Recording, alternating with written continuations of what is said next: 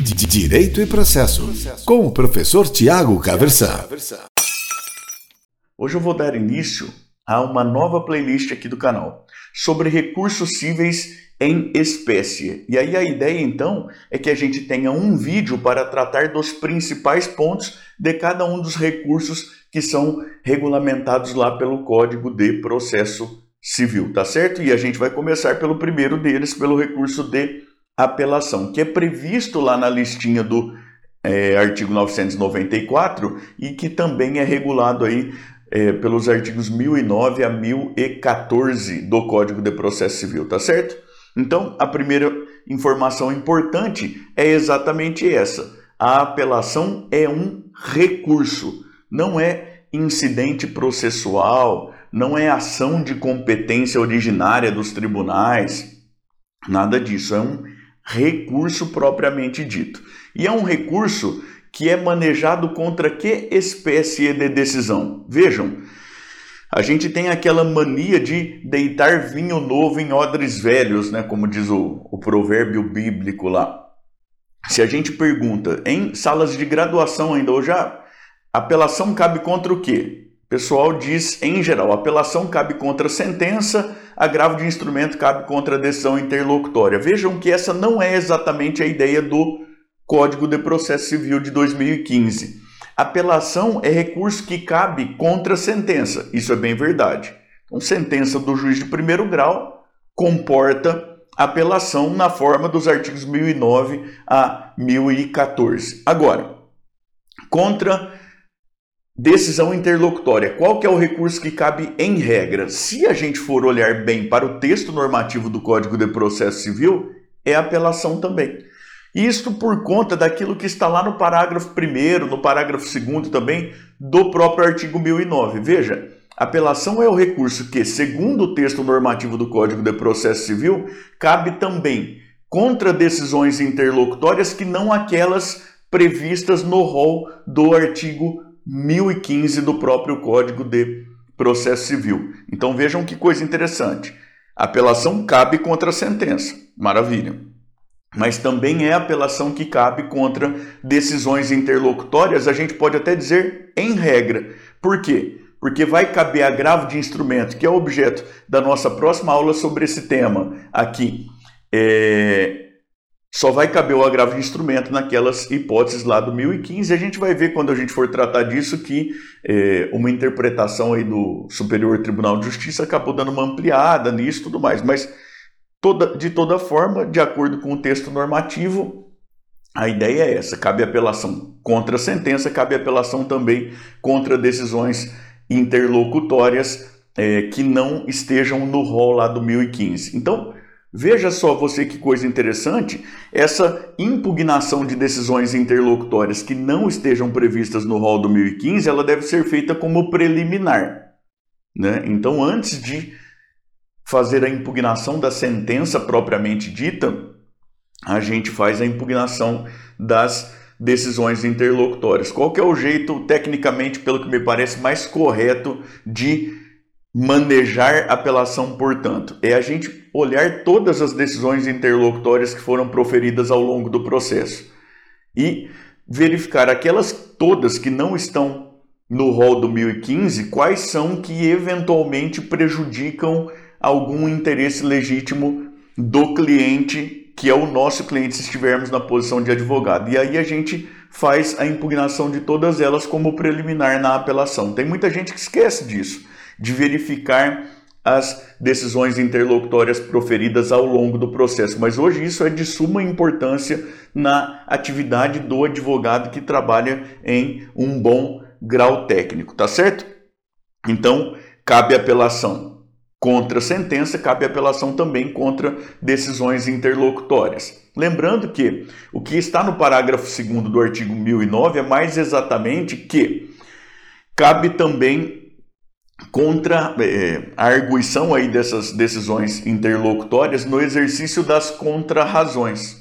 Isso é um ponto até bastante interessante. Eu vou me permitir é, falar um pouco mais com você sobre isso já aqui, porque parece-me que esse é um ponto bastante mal compreendido, inclusive por parte da doutrina, que é o seguinte: se a parte tem um interesse autônomo recursal e, a, e contra a decisão não cabia agravo de instrumento, parece-me que ela deve manejar a apelação, ainda que na sentença ela tenha ganho, porque ela tem um interesse recursal relativo àquela questão anterior. Eu já vou te dar exemplos. Se o interesse dela é subordinado, aí parece-me que a impugnação da decisão interlocutória deve ser feita nas contrarrazões da apelação. Isso para a gente não ficar naquela que já foi imaginada até por uma parte da doutrina aí, de manejar contrarrazões sem apelação. Isso, isso é uma coisa que parece bastante absurda. Eu não estou entendendo, professor, é fácil, vou te dar exemplos. Imagine que o juiz tenha condenado uma das partes por suposta litigância de má-fé e tenha lá imposto é, multa, indenização, e tudo mais lá na forma do, da parte geral do Código de Processo Civil. Olhando estritamente para o artigo 1015, não cabe é, agravo de instrumento contra essa decisão. Agora, vem lá a sentença e ela dá total ganho de causa para aquela parte que anteriormente tinha sido condenada por litigância de má-fé. A sentença não cancela a decisão anterior. A parte não é sucumbente ao final, mas ela tem interesse processual aí para manejar recurso, pelo que me parece. Afinal de contas, ela pode discordar dessa imposição de sanções, ela pode entender que não litigou de má fé ou então que as sanções são excessivas, é legítimo dela manejar recurso, parece-me que é garantido até pela Constituição Federal, ampla defesa com os meios e recursos a ela inerentes. Então, para mim, parece que essa parte tem à sua disposição a apelação que vai impugnar exclusivamente decisão interlocutória. Agora, situação diferente acontece quando, por exemplo, o juiz indefere uma prova. Contra a decisão que indefere prova, estritamente falando, também não caberia agravo de instrumento. Essa decisão não se enquadra nas hipóteses do artigo 1015. Acontece que, se a parte teve ganho de causa independentemente da produção daquela prova que ela tinha solicitado, ela não tem um interesse, aparentemente, pelo menos não tem um interesse recursal autônomo aí, porque o que importa, que é o bem da vida, ela ganhou ao final, tá certo? Mas se a parte contrária maneja recurso, aí nas contrarrazões, como preliminar, essa parte que ganhou precisa impugnar aquela decisão tá certo? Para pleitear que então haja aí, caso necessário, a anulação da sentença por é, cerceamento de defesa, determinação aí do retorno aos autos, reabertura da fase instrutória para a produção daquela prova. Porque o tribunal pode, com base apenas nas provas que estão nos autos, esposar um entendimento diferente do juiz de primeiro grau. E aí pode fazer falta aquela prova, entendeu? Então, retomando, se, contra a decisão interlocutória que não comporta agravo de instrumento, houver um interesse autônomo da parte, mesmo que ela tenha ganho totalmente aí a ação na sentença, parece-me que ela pode sim manejar o recurso de apelação. Apelação é recurso que cabe contra a sentença, contra decisões interlocutórias também. Essa é a mensagem que parece muito clara do Código de Processo Civil. Contra é, a decisão cujo interesse da parte é condicional, depende de a parte contrária conseguir alguma coisa, eventualmente em grau recursal, aí esse tipo de decisão interlocutória parece-me que deve, sem dúvida, é, ser impugnada nas contrarrazões da apelação. Tá certo? Então, sobre o cabimento, é isso que me parece mais importante. Em seguida, a gente precisa pensar sobre o efeito da apelação porque a apelação é o único recurso previsto no Código de Processo Civil que tem, em regra, efeito suspensivo. E aqui há uma série de eh, detalhes que a gente também precisa atentar aí, tá certo? Bom, eh, o primeiro, suspensivo do que, professor? A gente precisa daí lembrar dos planos de verificação dos atos jurídicos, lembram-se disso? Então a gente tem o plano da existência, o plano da validade o plano da eficácia. O efeito aqui é suspensivo da eficácia da decisão recorrida. O que isso quer dizer na prática é que na pendência do recurso de apelação, em regra, não caberá o início de uma fase de cumprimento de sentença, ainda que de maneira provisória. Então, mesmo cumprimento provisório de sentença tem o seu início aí obstado, como regra geral, na apelação. Isso é o que está lá no artigo 1012.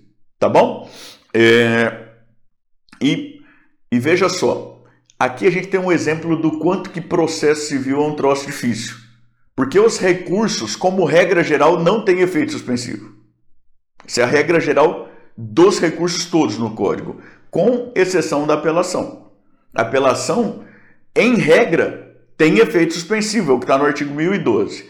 O parágrafo 1 do artigo 1012, todavia, estabelece em seus incisos hipóteses em que o recurso de apelação não tem efeito suspensivo. Olha que coisa interessante. Então, por exemplo, é, quando manejado contra sentença aí que confirma é, tutela provisória, ou então sentença que fixa é, alimentos, ou então sentença proferida em causas aí de divisão, demarcação de terras. Tem a listinha lá nos incisos do parágrafo 1 do 1012. Dê uma olhada naquilo lá. Então, retomando. Os recursos em geral não têm efeito suspensivo.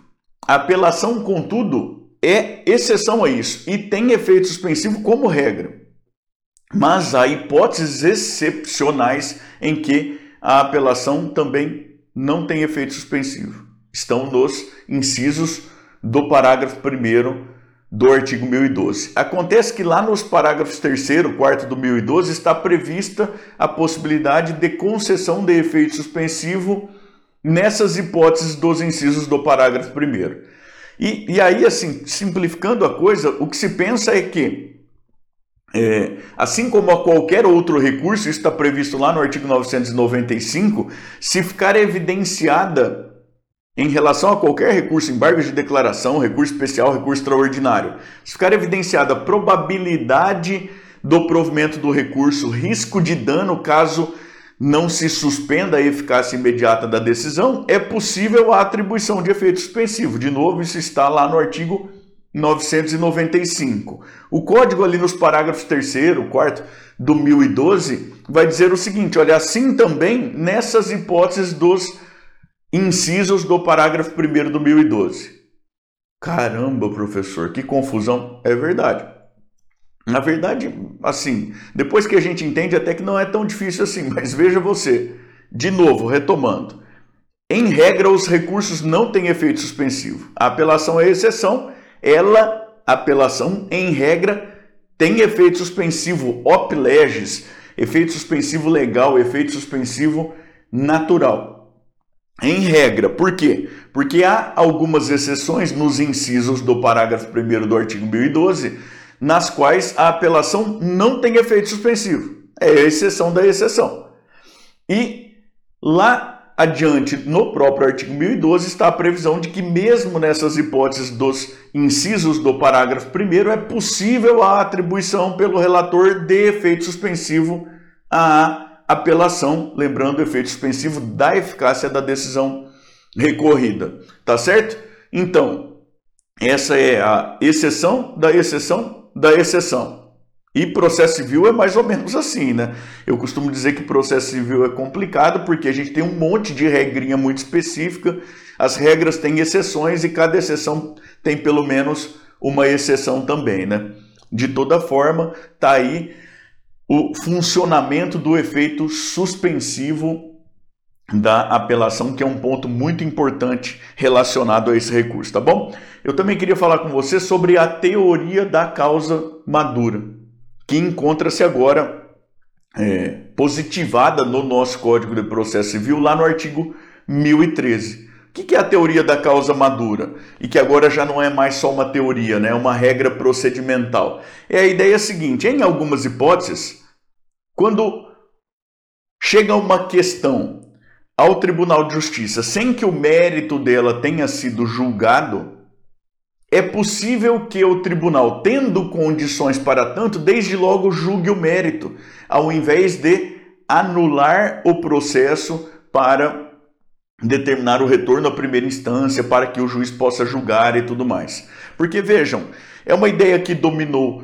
ao longo de bastante tempo e que até faz muitíssimo sentido, para falar a verdade, que o tribunal não poderia se pronunciar sobre o mérito de questões que não tivessem sido deliberadas pelo juiz de primeira instância para que não houvesse supressão de instância a respeito de questões de mérito aí. Agora, isso por quê, professor? Bom, isso de acordo com aquela ideia dialógica de processo, de que o procedimento se desenvolve como um diálogo. E aí, se a gente pensa em um diálogo institucional, em um diálogo com características aí de democracia e tudo mais, é necessário que todos os sujeitos participem, que deem as suas contribuições. Agora, tem um dado da realidade que realmente é complicado. Nós temos aí mais ou menos 80 milhões de processos no Poder Judiciário que dependem de deliberação, precisam chegar a um final. Lembrando que tem garantia fundamental de razoável duração do processo e tudo mais.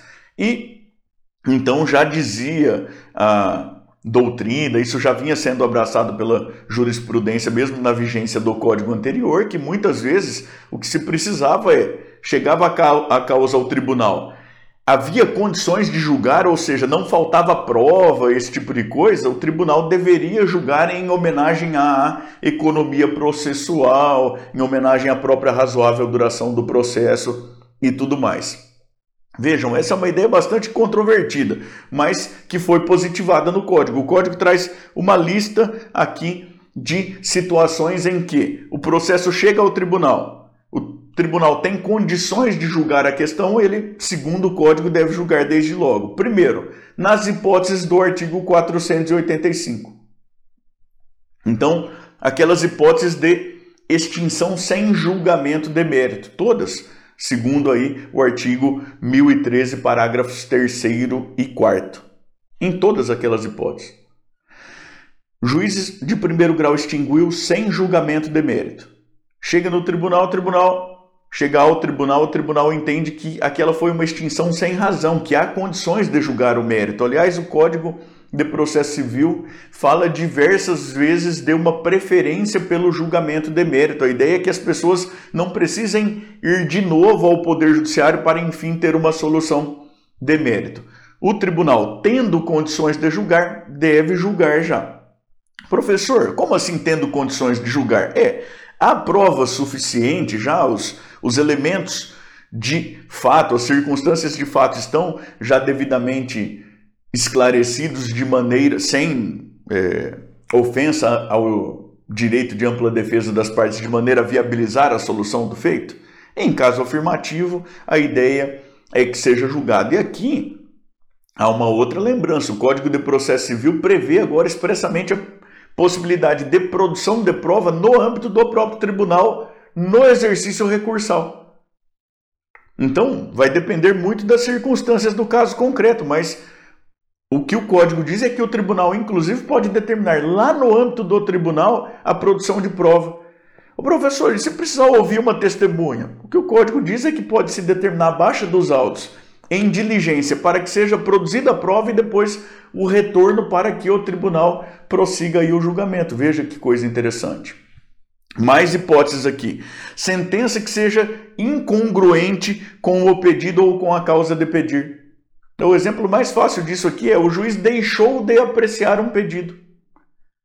A parte foi diligente, opôs embargos de declaração, o juiz recebeu os embargos, mas rejeitou porque não reconheceu uma omissão que de fato existia. Ele não se pronunciou sobre um pedido. O tribunal, tendo condições, deve julgar isso desde logo. É, e, e, veja que isso é explicitado já no inciso seguinte aí. A sentença que seja carente de fundamentação. Então vejam que existe uma nulidade decisória por falta de fundamentação. Isso já está lá na Constituição Federal, desde a redação originária, inclusive. Artigo 93, inciso 9 da Constituição Federal. Todas as decisões judiciais com cunho decisório devem ser fundamentadas sob pena de nulidade. E se não for fundamentada? Ah, e antes, né, lembrando, isso está no Código de Processo Civil por diversas vezes também. Dá para chamar atenção aqui, mais especialmente lá para o artigo 489, parágrafo 1, que dá uma receita de fundamentação das decisões. Ah, houve ofensa ao parágrafo 1. Há aí um problema de validade dessa decisão. Mas o código diz que o tribunal, tendo condições para julgar, deve julgar, não obstante a falta de fundamentação da sentença. Vejam que isso também contribui para a ideia de economia processual, de razoável duração do processo, mas que isso implica realmente um prejuízo bastante grande para a ideia de processo como diálogo. Quer dizer, é extremamente complicado para as partes que possam bem argumentar em grau recursal se a decisão recorrida é uma decisão carente de fundamentos. Então pode haver sério prejuízo aí para o exercício argumentativo das partes, que é o que importa no exercício jurisdicional. Mas de toda forma, isso é o que prevê o código atualmente. E ainda quando a apelação aí for manejada contra a sentença que afirma a ocorrência de prescrição ou de decadência. Imaginem que o juiz extingua aí uma ação de cobrança de um cheque emitido da, na data da propositura havia mais de três anos, por considerar que tinha aí transcorrido o prazo para ação é, que pleiteia ressarcimento civil, na forma do artigo 206, parágrafo 3 do Código Civil, e que o tribunal vá lá e vislumbre, olha, existe jurisprudência já bastante sedimentada aí no sentido de que o prazo, na verdade, é aquele regulado pelo artigo 206, parágrafo 5 inciso 1 né, é, para cobrança de valores inscritos em documento escrito público ou privado. Então o prazo seria de cinco anos. Equivocou-se o juiz ao pronunciar prescrição da pretensão no primeiro grau. Tendo condições, o tribunal pode, desde logo, julgar o mérito da, decis... da questão levada ao Poder Judiciário, tá certo? Aí, algumas observações em relação ao procedimento. A primeira delas, a apelação, como é o geral dos recursos, ela é interposta perante o juízo aquo, perante o juízo prolator da decisão recorrida. Exceção digna de nota isso, nós veremos no próximo vídeo desta mesma playlist, é o agravo de instrumento que é interposto lá é, diretamente perante o juízo ad quem, ele é interposto diretamente lá perante o tribunal. Tá certo? Agora, a apelação ela é interposta perante o juízo a quo, perante o juízo de primeira instância. Então imagine que haja lá uma determinada ação que tramite lá perante a primeira vara civil de Londrina. O juiz prolata uma sentença, contra essa sentença se pretende interpor apelação, a apelação é interposta aqui perante o juízo de direito da primeira vara civil. E aí a gente tem como forma petição de interposição e depois arrazoado anexo. Né, nessa petição de interposição que é dirigida aqui ao juízo de primeira instância. Então a primeira linha lá é o endereçamento ao juízo de primeira instância, daí é, a gente identifica a causa e, e tudo mais, requer o recebimento do recurso e que ele seja processado na forma da legislação, faz menção aí eventualmente ao preparo ou então a isenção de preparo no caso aí de beneficiários da gratuidade de justiça, se bem que a gente já vai ver que não é exatamente o juízo de primeiro grau quem vai cuidar disso, tá certo? Requisitos dessa petição estão lá no artigo 1010. E aí vejam uma coisa que é bastante curiosa. O artigo 1010 fala estabelece como requisito da apelação os nomes e as qualificações das partes. Os nomes e as qualificações das partes. Aqui, então, há algumas observações importantes. A primeira, a parte recorrida é a parte contrária, é a parte em relação a quem se está exercendo aí o contraditório. Eu digo isso porque tem bastante gente que imagina que a apelação interposta contra a sentença, então o recorrido seria o próprio juízo. Não. Isso por um motivo muito simples. Quem tem direito ao exercício do contraditório é exatamente a parte contrária. Isso porque a parte contrária é quem eventualmente tem interesse jurídico qualificado na manutenção da decisão recorrida, tá certo? Voltando aqui. Requisito então os nomes e as qualificações. Mas professor, eu advogo faz não sei quantos anos, ou faço estágio há muito tempo, ou já vi muitas peças e ninguém coloca as qualificações. Porque a apelação, como o senhor bem disse, é interposta aqui no primeiro grau, vai aí nos próprios autos e tudo mais, não faz o menor sentido qualificar de novo. O que a gente faz é dizer nome da parte recorrente já qualificada nos autos e tudo mais. É na prática é assim mesmo que se fazia, é assim mesmo que você continua fazendo. Mas se você ainda for fazer a prova da OAB, por exemplo, é bem possível que se cair uma apelação, a banca te tire uns pontinhos lá se você não qualificar. Afinal de contas, é requisito que está lá na lei, mais especificamente no artigo 1010, tá certo? Depois, a exposição do fato e do direito.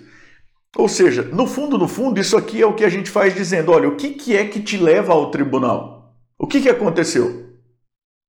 Foi prolatada uma decisão assim, assim, assado sobre uma questão XYZ, a parte entende que está equivocada pelas razões que seguem aí nos itens subsequentes. E aí vem a parte que é muito importante, que são as razões do pedido de reforma ou de decretação de nulidade, de anulação aí da, da própria sentença. E por que, que isso é muito importante?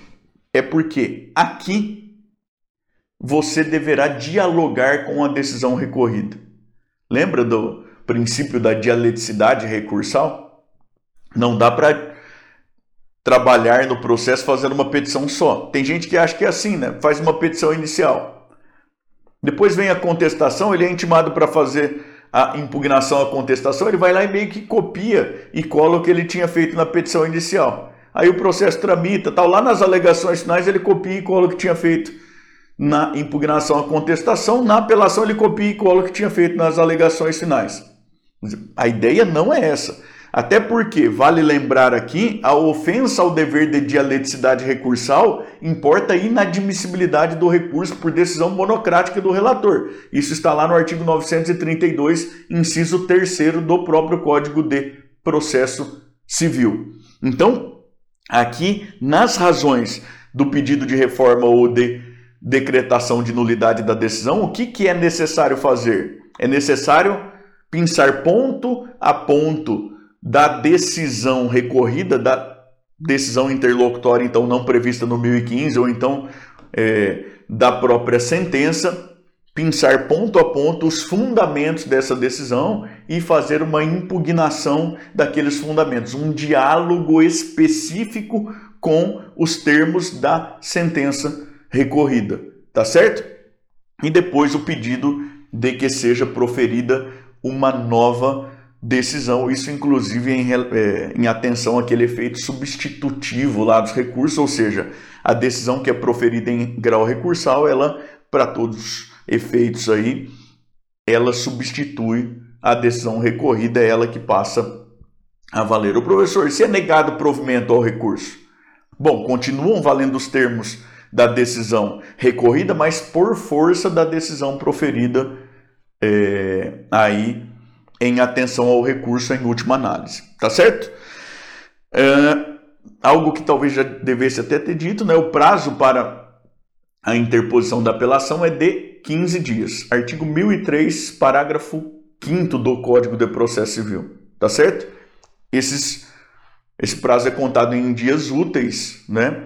É, a gente precisa lembrar lá das duplicidades legais, né? Então, Ministério Público, Defensoria Pública, escritórios de prática jurídica. Quando o processo não for eletrônico, é, se houver litigantes distintos, representados por advogados ligados a escritórios distintos também, também tem prazo em dobro legal, tá certo? Mas o prazo base são 15 dias úteis. E vale lembrar que esse é o prazo previsto no código para todo e qualquer recurso regulado pelo próprio código, tá certo? Com exceção de um único, são os embargos de declaração, a gente vai ver isso depois lá é, por força do disposto no próprio artigo 1003, parágrafo 5 combinado com o artigo 1023. Mas isso é objeto lá da aula é, relativa especificamente aos embargos de declaração. Na apelação, 15 dias. Vale lembrar que também é necessário sempre atentar se no seu caso não incide legislação específica que preveja um prazo menor. Os tribunais, eles são bastante rigorosos a este respeito da intempestividade, tá certo? Mas a ideia é de que a regra geral da apelação 15 dias. Prazo para contrarrazões, princípio da, par, da paridade de armas, né? O prazo aí para o exercício do contraditório, prazo base é sempre o mesmo do prazo para interposição, lembrando que aí também atuam aquelas duplicidades legais, Ministério Público, Fazenda Pública, Defensoria Pública, esse tipo de coisa. Tá certo? O juiz, na primeira instância, recebe o recurso de apelação, intima a parte contrária para exercício do contraditório, verifica se não é o caso do exercício do juiz de retratação, nós já vamos falar disso. E aí ele remete ao Tribunal de Justiça independentemente de juízo de admissibilidade. A ideia é que quem vai realizar o juízo de admissibilidade é o próprio Tribunal de Justiça, o relator lá no Tribunal de Justiça, que vai ver se foi respeitada a dialeticidade, se foram recolhidas custas, esse tipo de coisa. Tá certo? Então, o juiz recebe o recurso de apelação, intima a parte contrária para o exercício das, contrata das contrarrazões, remete os autos ao Tribunal de Justiça, independentemente, ou ao Tribunal Regional Federal, conforme o caso, né? remete ao Tribunal de Apelação, remete ao Tribunal, independentemente de juízo de admissibilidade. O professor, e no caso de intempestividade? Aí há controvérsias. O código não prevê exceção alguma. Tá certo? Então, segundo o texto normativo, em qualquer caso, o juiz remete os autos ao tribunal para que é, seja feito o exame de admissibilidade lá. Mas o Superior Tribunal de Justiça já considerou válido a, a negativa no primeiro grau de segmento a, a recurso de apelação em um caso em que a intempestividade já era grande e era bastante evidente.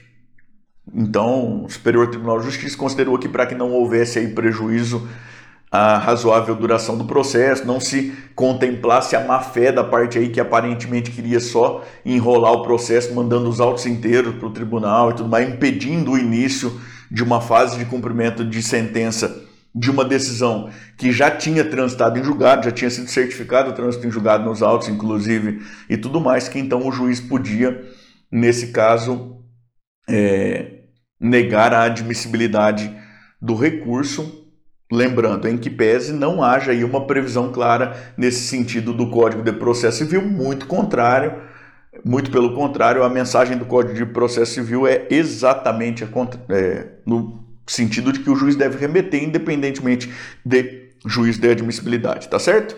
Se chega lá ao tribunal o relator, então chega ao tribunal, é distribuído para uma das câmaras, no nosso caso aqui, para uma das câmaras cíveis, é designado um relator, o relator faz o juízo de admissibilidade. Se o juízo de admissibilidade for negativo, ele precisa fazer isso por decisão fundamentada Contra essa decisão cabe um recurso, que é o recurso de agravo interno. Nós vamos ter um vídeo aqui para falar é, sobre os detalhes todos relacionados ao agravo interno também. Tá bom?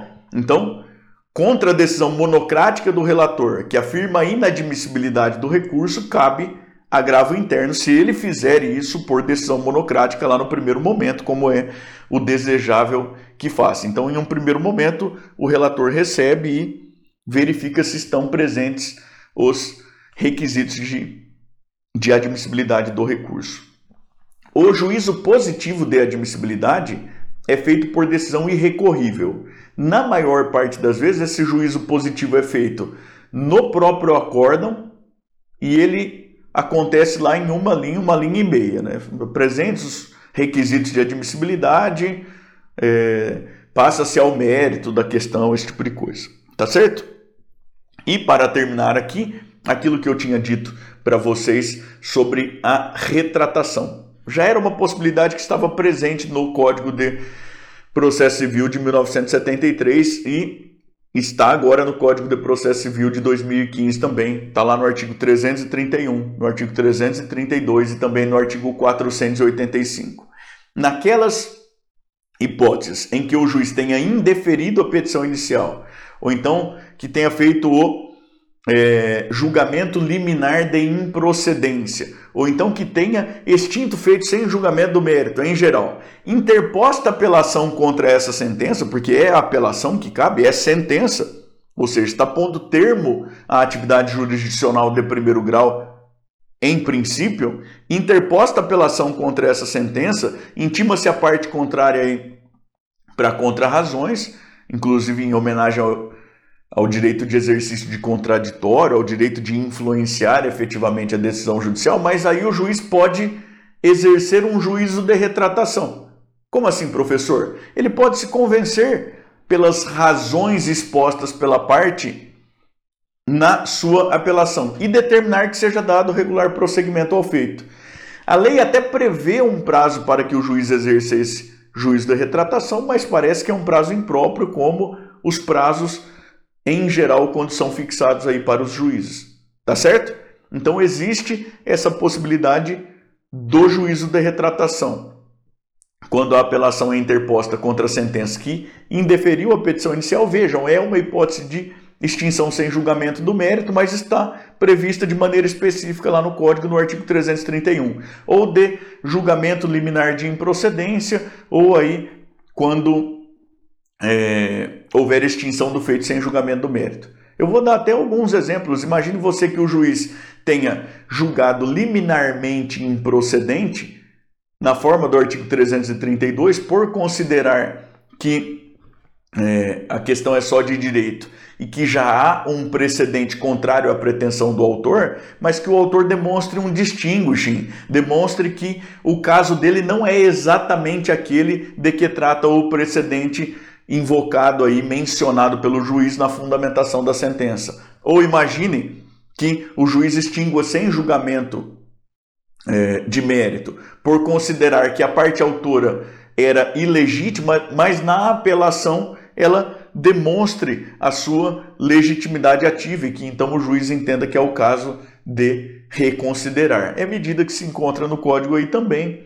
É, por uma atenção aí aos princípios da economia processual, da razoável duração do processo, o que se pretende é que haja uma, uma chance a mais aí de evitar que o processo precise ir ao tribunal para ser anulado, para depois retornar à primeira instância e aí apenas re, retomar e desenvolver a marcha processual adequada. Tá certo? Direito e processo, com o professor Tiago Caversan.